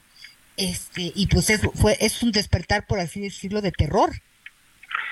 Sin lugar a dudas, porque este, esta medicación inhibe justamente que hagan sus necesidades fisiológicas durante el viaje que son viajes, eh, por ejemplo, como este que encontraron de los migrantes en Veracruz, de acuerdo con lo que dicen algunos testimonios de los migrantes, es que salieron incluso desde Tabasco, de una, región cercana entre Chiapas y Tabasco, que ahí fueron abordados y que fue, iban a ser llevados, pero al final cuentas los abandonaron en este tracto camión. Y esto es lo que justamente orillan al migrante, a lo que están eh, aventando al migrante al que al no tener otra circunstancia, pues tenga que pagar ese tipo de servicios, si se le puede llamar así, con traficantes de personas para poder avanzar más rápido para llegar al norte. Mi querido Pedro Gerardo López, pues estamos muy pendientes eh, eh, y pues ojalá que las autoridades pues atiendan el toro por los cuernos. No tenemos la capacidad. Bueno, entonces, ¿qué sí podemos hacer? Ya sabemos que estamos rebasados, pero eso de que no se encuentren unos a otros, este sí es muy lastimoso, sobre todo para estas personas que están perdiendo el poco dinero que traían de sus lugares de origen. Estamos pendientes. Gracias por tu información, Pedro. Buena tarde. Buenas tardes, te mando un fuerte abrazo, Anita. Pues Miguelito, eh, es la historia de nunca acabar, ¿no? Sí, fíjate que una y llega la otra. Fíjate que este ahorita ya nos va a ganar, ya nos va a ganar la pausa, pero regresando les voy a contar una historia que ocurrió el fin de semana en la zona de Acumal, en uno en, en un hotel de, de la zona de la bahía de Acumal. En una balsa improvisada llegaron siete hombres cubanos, Anita. Después prácticamente ah, perdieron la cuenta. Se calcula que estuvieron entre siete y diez días en alta mar. Uno de ellos ya llegó muy malo, deshidratado y con insolación. Este, tuve oportunidad incluso por ahí de, de ver algunas imágenes porque llegaron a, a, uno de los hoteles con los que se encuentran en la zona de Acumal y fueron los precisamente los empleados los que los que recibieron. Este, esto llegó alrededor de las 5 de la mañana. Pero ahorita regresando, te voy a contar más detalles y también regresando, ¿qué te parece si leemos algunos de los mensajes de nuestros amigos que nos han enviado a, través, sí, sí, sí, a través de WhatsApp? Entonces, este, vamos a hacer una pausa y regresamos con más de las noticias con Javier Latorre.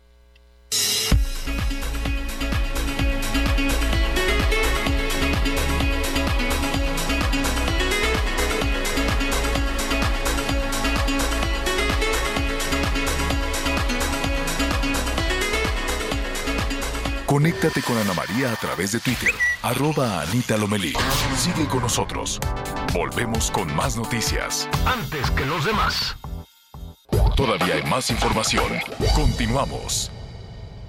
Hola, mi nombre es Paola Flores, soy diseñadora de interiores y te invito a Expo Mueble Internacional la feria líder de muebles y decoración en América Latina. La cita es del 16 al 19 de agosto en Expo Guadalajara y con más de 400 expositores encontrarás la mejor calidad y diseño en todo tipo de mobiliario, mueble residencial, exteriores, infantil, de madera, tapizados, todo. El evento no tiene costo, regístrate en expomuebleinternacional.com.mx. Las noticias en resumen. El informe en línea sobre drogas en el mundo 2023, publicado por la Organización de las Naciones Unidas, revela que México se sitúa en el puesto 33 de 85 naciones en donde se efectúa la venta de drogas a través de la Dark Net, usada para mantener el anonimato en Internet. Tras siete meses de haber salido de prisión, Rosario Robles reapareció en redes sociales para anunciar su regreso en las actividades políticas para enero del 2024 bajo el lema Rosario de México, la exsecretaria de Desarrollo Social publicó un video en el que afirma que continuará enfocada y que es una mujer de convicciones para hacer patria.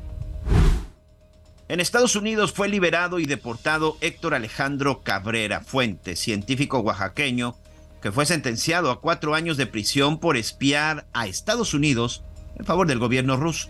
De acuerdo con reportes, Cabrera Fuentes alcanzó un trato para reducir su sentencia original, que fue dictada en junio del año pasado. Y la selección mexicana de fútbol se coronó en la Copa Oro 2023 al vencer por un gol a cero a Panamá en Los Ángeles, California. La anotación llegó casi al final del encuentro por parte de Santiago Santi Jiménez. Ahora vamos a ver qué va a pasar con el director técnico Jimmy Lozano. Descubre nuestro sub más lujoso, Infinity QX80 2023. Experimenta una total tranquilidad al recibir la protección inigualable de Infinity Black por 5 años. Visítanos en Infinity Polanco, Calzada General Mariano Escobedo, 476, Anzures. Teléfono 5590-357748. Para mayor información, consulta la página www.infinity.mx, diagonallegales.html. Gracias, Miguelito. Bueno, pues vamos a saludar ahora sí a las personas que amablemente nos mandan sus mensajes. No recuerde que nos gusta mucho los correos eh, de los correos de voz, ¿eh? los mensajes de voz. Así que si usted tiene oportunidad, nada más apriétele el microfonito que anda por ahí y nos va a dar mucho gusto escucharlo. Resulta que aquí dice Anita, Miguel y Javier a la torre, muy buenos días. Con respecto al término del ciclo escolar, quiero mencionar que las escuelas de nivel básico deben de trabajar mucho en enseñar el himno nacional y difundir los valores patrios, ya que en la pandemia, debido a la pandemia, se dejaron de hacer las ceremonias en las escuelas. Lo peor es que los niños de hoy creen que el himno nacional solo se canta cuando juega la selección nacional. Esta creencia de los niños de hoy depende de nosotros como padres y las escuelas. Soy Juan Manuel de Iztapalapa. Saludos, abrazos. Ay, pues aquí andamos en Iztapalapa, don Juan Manuel. Gracias, muchos saludos, Miguelito.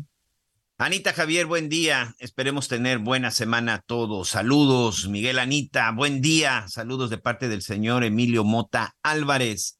Saludos desde Ciudad Madero, Tamaulipas. Siempre con ustedes, son los mejores. Su radio escucha frecuente, Héctor Segura. Wow, que muchas gracias, muchas gracias. Dice que qué bueno que estás de regreso. Bienvenido, Miguel Aquino. Que tengan bella semana. Bendiciones, Wendy Nares, Anita. Y bueno, también aquí en relación a las aplicaciones, eh, a los chats, ¿no? A los teléfonos móviles, dice, muy buenos días a todo el equipo, hablando de las costumbres modernas y etcétera. Qué tristeza, caray. Afortunadamente, mis nietos están educados con valores sin quitarles su modernidad. Tengan una exitosa semana. Bendiciones. Soy Julia Martínez desde Cancún. Pues sí. sí, sí, tiene toda la razón. Muchos saludos, muchos saludos a Julia. También saludos desde Cancún. Hola Javier, fui a Querétaro hoy en la carretera había muchos espectaculares de Adán Augusto, luego de Marcelo y muchas bardas de Claudia. No los mandan quitar. Saludos, dice la señora Gina. También dice este eh, esto todos los días, gente. Buen día, Javier. El lugar, Ciudad de México, Eje 1 Oriente, Andrés Molina Enríquez. Atrás de la terminal de San Andrés Tetepilco, Trolebús de Iztapalapa. Pueden comprobarlo, la señora Piña Galván. Nos manda una imagen, es de como de un centro médico, si no me equivoco. Dice gente con andaderas, sillas de ruedas, bastones y muletas, y los que atienden son muy déspotas. Esto es todos los días. Me parece injusto tener a la gente ahí paradas al rayo del sol, siendo la mayoría de la tercera edad. Una persona me comentó que llegan desde las 5.30 de la mañana. Muchas gracias. Vamos a ver exactamente de qué se trata, porque aquí en la foto no está claro en dónde están, pero sí se ve que hay mucha gente que está que está ahí formada y como bien dice la mayoría gente de la tercera edad. Muchas gracias, doña Piña. Y bueno, tenemos aquí una llamada, es, es del Estado de México. La señora Gutiérrez Barrios dice, oigan, ya salieron los niños de vacaciones, algunos terminan esta semana eh, el ciclo escolar, pero sí queremos eh, hablar de que ni bien salen cuando ya tenemos que comprar pues la lista de útiles, ¿no? Los uniformes, este, y pues no nos ha permitido, después de pagar las inscripciones, poder pensar en las vacaciones. Ahorita lo que nos surge es poder comprar los libros y los útiles, ya que no nos dejan usar los que no terminaron de utilizar en los ciclos pasados. Miguel, esto no debería de ser así. Yo creo que las personas, los niños deben de llevar sus cuadernos, ¿no? Si no acabaron de usar uno, pues que lo terminen de usar el otro año. ¿A quién le importa que lleven un nuevo? O sea, esto, esto sí me parece que es una arbitrariedad y falta de criterio este, de quienes reciben eh, los útiles de los niños. Los libros, pues bueno, voy de acuerdo que tiene que ser de acuerdo al ciclo escolar, pero los cuadernos, y hay veces, Miguel, no, te pasaba como estudiante, seguramente como me pasaba a mí, y con nuestros hijos y hijas los vimos, no se acaban los cuadernos. Sí, por cierto, no, no, se acaban los cuadernos y por supuesto que hay que aprender, que hay que aprender a reciclar. Oye, también en esta semana vamos a preguntar, vamos a hablar con los padres de familia para ver este tema de las cuotas, ¿eh? Porque ya empezaron los problemas en las cuotas, de las cuotas en las escuelas, en las escuelas públicas. Gloria desde Iscali, muchas gracias Gloria por tus mensajes. Dice bien, Miguel Aquino, usted dice las cosas que quisiéramos empezarle a los políticos que en campaña todo lo pueden. Saludos Anita, muchas, muchas gracias en verdad. Hola, buenas tardes. Un saludo desde Taxco Guerrero. Ojalá y el gobierno ponga ojos en Taxco. La inseguridad está delicada. Yo lo sigo desde que su transmisión se escuchaba en Chilpancingo. Saludos a todos. Un cordial saludo, abrazos y bendiciones de parte de Vanessa, Anita Miguel. Lo ocurrido en Reynosa también es responsabilidad de los mandos políticos porque como está la situación en esa ciudad y en todo el país, ¿cómo es posible que anden patrullando un solo vehículo, mínimo dos o tres, porque en el video se ve que va solo una patrulla. Salvador Molar, saludos desde Tampico, Tamaulipas. Así es, don Salvador. Y lo veíamos y eh, pues, va una sola patrulla y por lo menos siete unidades del crimen, del crimen organizado. Pero bueno, parte de lo que dicen nuestros amigos. Muchas gracias, Anita. Gracias, Miguelito. Fíjate que les vamos a recordar en este momento el teléfono 55 14 90 40 12. 55 14 90 40 12. Escríbanos, platíquenos, cántenos si quiere, al fin que ya están saliendo de vacaciones, entonces podemos un poquito despeinarnos, ¿no? Por lo menos no tener el rigor de correr con los niños a la escuela. La verdad, a mí me acuerdo que me daba una alegría y un gusto enorme. Y ahora les quiero preguntar algo. ¿Cómo andan de sus dientes? ¿Cómo andan de sus dientes? Eh, la salud bucal es una parte muy importante de la salud integral de las personas y desafortunadamente le hacemos poco caso. Hay que este, irse a checar periódicamente también, porque generalmente vamos cuando empieza los dientes a tener mayor sensibilidad, ¿no? Cuando de pronto empiezan a sangrar las encías. entonces, pues ya tenemos alguna enfermedad que pudo haberse prevenido o tratado de otra forma si hubiéramos asistido a nuestras revisiones, por lo menos dos, dos, este, dos limpiezas bucales al año en la medida de lo posible. Eh, y la técnica para cepillarse, Miguel, yo me metía unas, voy a decir una palabra poco linda, unas friegas, ¿no? Porque estaba rápido, rápido, rápido, rápido, y buscaba los cepillos de dientes, los más duros que podría, o sea, entonces yo decía, y me sentía feliz porque decía, ahora sí tengo mi, una boca limpísima. No, Miguel, los, los cepillos duros lo que hacen es que te empiezan a hacer la encía para arriba, porque estás ahí, taca, taca, taca, taca, duro y dale, este, y te empieza a crear huecos en la, en la parte alta del, de, del diente sin querer. yo decía, no, pues así, así ya no voy a tener residuos de comida. Y no, uno debe de lavarse los dientes con los lentes, con lentes, con cepillos suavecitos, que son los que se pueden amoldar a tu, a tu diente y entrar a esos rincones ingratos que luego nos hace pasar malos momentos, pero eh, vámonos con la experta, la cirujano dentista Araceli Rodríguez, coordinadora de B360 en Borgata. ¿Cómo estás, doctora? Gracias por platicar con nosotros. Hola, Ana María, muy buenas tardes. Muy bien, muchísimas gracias y gracias por el espacio. A ver, platícanos por dónde empezamos a hablar de salud bucal. Muy bien. Fíjate que es súper importante lo que mencionas, es completamente correcto. Fíjate que sí son, son datos alarmantes, ¿no? Hay veces que pues vivimos en, una, en un ritmo de vida tan acelerado y pues somos parte al final todos de una estadística tan importante y tan fuerte.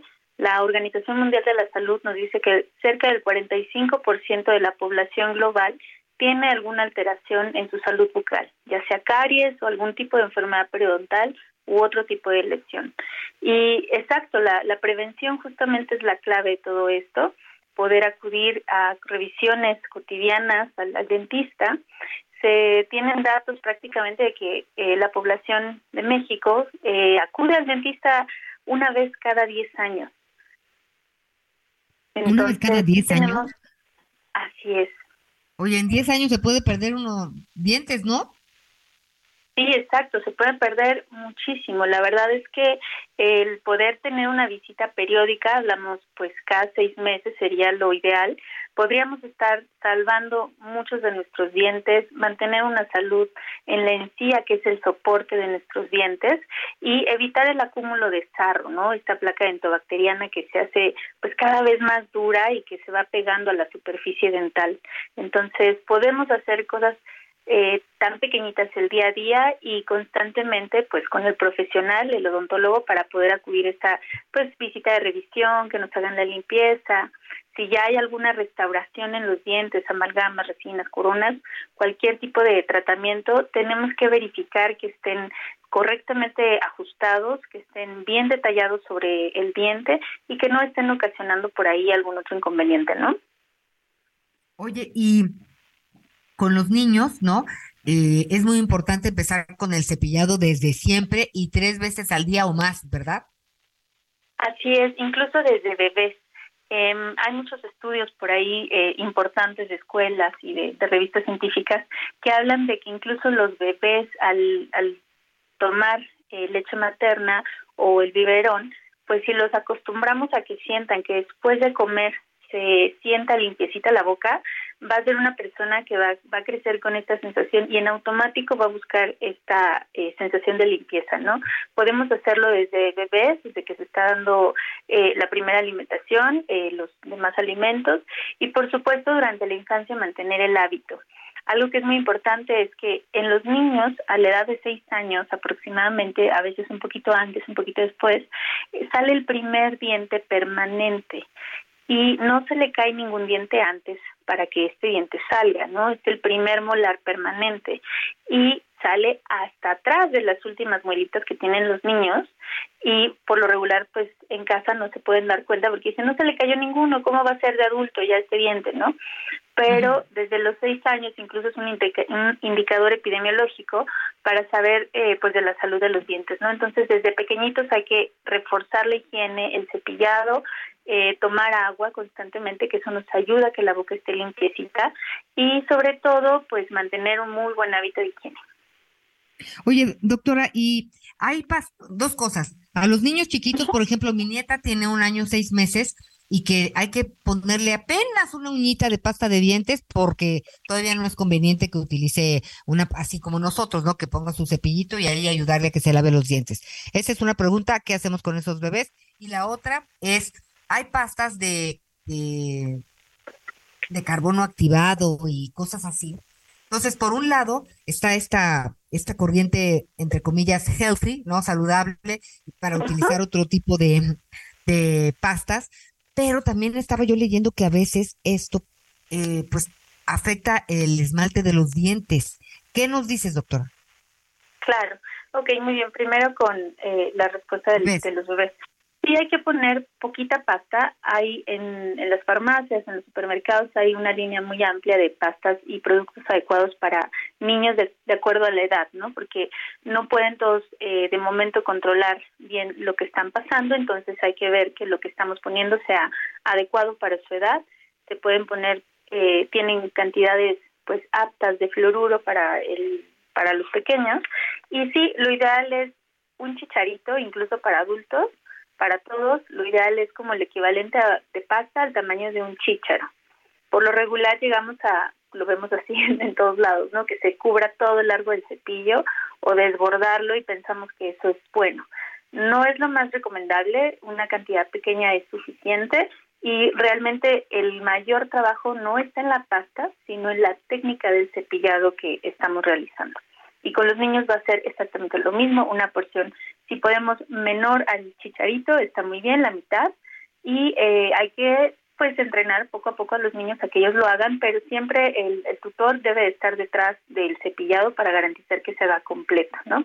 Eh, por juego está bien que ellos lo empiecen, pero los tutores siempre deben de estar reafirmando el cepillado. Y número dos, en cuanto a las pastas que tienen carbón activado, es muy importante ver que sea eh, un ingrediente de la pasta y el tamaño de la partícula de la del carbón activado. Hay veces que es puro, sí, es puro carbón activado. Si ustedes ven polvito eh, molido para lavarse los dientes, eso definitivamente no es aconsejable porque se convierte en algo muy abrasivo para, pues sí los va a limpiar, sí los va a blanquear, pero vamos a estar como dando pulidas constantemente al esmalte y va a ser algo abrasivo con el tiempo. Hay pastas que son seguras, que tienen el ingrediente de carbón activado, pero como una partícula muy pequeña. Hay diferentes fuentes de carbón activado, hay que buscar que sea algo lo más natural posible y eh, que sea un componente adicional de la pasta en una partícula muy pequeña. Si eh, entran en nuestras redes sociales de b360.mx, van a poder encontrar tips y contenido que pueden orientarlos mejor para elegir mejor esta pasta dental con carbón activado. De acuerdo. Bueno, pues entonces estamos eh, listos para aprovechar también en la medida de lo posible estas vacaciones, pues para darnos una vuelta, revisar eh, pues nuestros dientes, ¿no? Sí, así es. importante. Y siempre el tema de prevenir va a salir mucho más barato, mucho mejor que este, que finalmente atender enfermedades de la boca o pues necesitar algún procedimiento. Así es, y la verdad es que eh, podemos hacer un, poquito de este esfuerzo de hacer una consulta eh, cotidiana, mínimo cada seis meses. Eh, la limpieza dental igual se recomienda dos veces al año. El cepillado dental, para que lo tengamos todos en mente, después de los alimentos fuertes, por ejemplo, desayuno, comida y cena. De los tres, el más importante es el de la noche, porque es cuando nuestra boquita está cerrada, eh, no, no hablamos, no estamos tomando agua, entonces se mantiene un ambiente perfecto para que las bacterias puedan crecer e instalarse mejor en, nuestros dientes y ocasionarnos alguna enfermedad, ¿no? Entonces, el hilo dental es un super aliado y el enjuague es un opcional también. Bien, bien, bien. Muy bien, Ana María. De acuerdo, muchísimas gracias, eh, doctora cirujano dentista Araceli Rodríguez, muchísimas gracias. Muchísimas gracias, Ana María, por el espacio. Gracias. Buenas tardes, Miguelito. Oye, qué importante, ¿eh? Qué importante es esta parte de, de la salud bucal. Y sobre todo, qué importante es darle esta prevención. Y además, en verdad, ¿eh? de a manera de que lo vayan previniendo, va a salir mucho más económico, incluso el día que tengan una, que tengan una emergencia. ¿Tienes mensajes por ahí, Anita? Sí, aquí tengo algunos. La verdad es que muchas gracias. Dice le saluda Armando Zaragoza Castillo, escenógrafo desde Coacalco de Berriozabal, Estado de México. Muchísimas gracias. Buenas tardes. ¿Cómo están? Lluvia de bendiciones para todos desde Oaxaca, disfrutando de las fiestas de la Guelaguetza. ¡Ay, qué padrísimo! Saludos y abrazos de parte de la señora María del Carmen Santos Miguel. Oiga, pues a disfrutar una espectacular manera de pasar estas vacaciones, bueno, esta semanita por lo pronto con la Guelaguetza en Oaxaca, Miguel. Sí, la verdad que es algo, es algo impresionante, impresionante la forma en la que se disfruta la guelaguetza, la comida es deliciosa y la verdad es que todo lo que tiene que ver con esos famosos lunes de cerro es algo, es algo espectacular y son de esas tradiciones que, que no se pueden perder. Y como mexicano, ¿eh? no importa, no importa si es de Oaxaca o no, me parece que como mexicano simple sencillamente no se lo pueden perder. Oye, Anita, antes de irnos, déjame contarte esta historia de estos siete cubanos que llegaron a la zona de Acumal. Son siete cubanos, siete, siete hombres. Y aquí la verdad es que a pesar de los discursos y a pesar de que venga su, su, su, su presidente dictador a decir que, que allá están muy bien, la verdad es que muchos cubanos siguen saliendo de su país un abrazo a toda la comunidad cubana, un abrazo a todos ellos. Este, y precisamente en la zona de Quintana Roo es donde se dio la parte de las últimas visitas de, Miguel Díaz, de Miguel Díaz Canel. Llegaron estos siete hombres, uno de ellos prácticamente ya inconsciente. Se calcula que estuvieron navegando entre siete y diez días. Ya llegaron con, un problema de insolación, ya llegaron incluso con este, con un problema de deshidratación grave. Uno de ellos incluso tuvo que ser enviado en camilla. Llegaron hasta el hotel Acumalbay a las 5 de la mañana. Cuando ellos llegaron, inmediatamente, bueno, pues la gente de seguridad vio que estaba pues una balsa y siete hombres, pues ya acercándose, ya se habían bajado y ya se estaban acercando hacia la orilla, pues para, pues literal, para ya tocar este, para ya tocar, ya tocar tierra. Bueno, pues cuando ya se acercaron estos, estas personas del hotel, pues se dieron cuenta que se trataba de estos siete hombres originarios de, de Cuba decían que pues tenían más de una semana navegando y pues que debido a las altas temperaturas, unas lluvias que se presentaron también en la, última semana, pues de pronto, bueno, pues se desviaron y llegaron hasta la zona de Acumal. Se le dio aviso a la gente de la, de la policía, tuvo que ser necesaria la llegada de una ambulancia, así como elementos de la Guardia Nacional para poder atenderlos y finalmente, bueno, pues los llevaron al hospital. Si no me equivoco, ahorita deben de estar en, siendo atendidos en un hospital, en un hospital de Cancún, pero increíble la forma en la que estos siete cubanos formaron, una, formaron una balsa con unicel. la base, la proa, por llamarle de alguna forma, era el pedazo de una puerta, Anita. El timón era el marco también precisamente de una puerta. Y literal la construyeron, no tenía más de dos metros de largo y seguramente uno de ancho. Por supuesto, venían ahí súper este, complicados, apretados, pero bueno, al final la lancha llegó y la lancha aguantó. Traían una sábana que fue utilizada como vela y de esta manera, bueno, junto con un palo de bambú, fue con lo que hicieron su, sí, hicieron su mástil. Y así como te la estoy contando, es porque aquí tengo precisamente la imagen y te la estoy, te la estoy narrando. Había una cantidad importante de, de, de unicel que era lo que ayudaba a que ésta flotara. Y por supuesto, pues traían ahí algunos bidones de agua, misma agua pues que se les había ya terminando. Y la base de toda la balsa, este, pues son como una especie de pedazos de madera, de madera ya gruesos, mucha de esta, bueno, pues incluso ya polillada, pero el hecho es de que logró, pues logró pasar desde la zona de Cuba hasta la zona de Acumal. Hoy, la verdad es que al ver este tipo de cosas, Ay, no se siguen dando todavía esta historia, este tipo de historias, se siguen dando este tipo de, de, de, situaciones y aquí no me la cuentan, o sea, tuve oportunidad incluso de platicar con el, con el jefe de seguridad del hotel y él me narraba, decía que incluso, la verdad es que incluso me marcaron para preguntarme qué hacíamos, ¿no?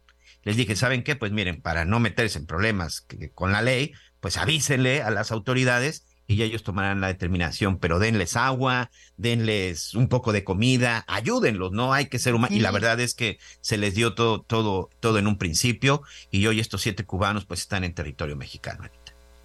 Llegaron en una condición, o sea, ya desnutridos, la verdad, ya, muy, ya, ya. sí, sí, sí. Pero pues bueno, llegaron completos por lo que alcanzaron a, a declarar. Estar pendientes de qué sucede con ellos. Nos falta un minutito, Miguel, aquí dice la señora Hilda Teresa Pérez, gracias. Desde la central de abasto de Oaxaca, Artesanías Hilda. Ay, hemos de ir a darle ese fuerte abrazo que por aquí nos manda. Y de paso, dicho sea, Javier está guapísimo. Muy bien, señor. Le daremos su recado. Miguel. Así es, pues muchas gracias. La verdad es que muchas gracias a todos por sus mensajes. Gracias a todos por su compañía. Eh, vamos a estar muy pendientes. Mañana vamos a platicar acerca de qué hacer con los chamacos en estos días, sobre todo si usted no tiene la opción pues de, de gastarse ahorita una lanita, como ya lo decía Salvador Guerrero, la mayoría de los mexicanos nos quedaremos en casa. Bueno, pues vamos a darles unas opciones. ¿Te parece, Anita? Me parece muy bien. Muchísimas gracias por habernos acompañado. Nos vemos y nos escuchamos mañana, Miguelito. Así es, que tenga una excelente tarde, buen provecho. Gracias, Lomelí. Buenas tardes.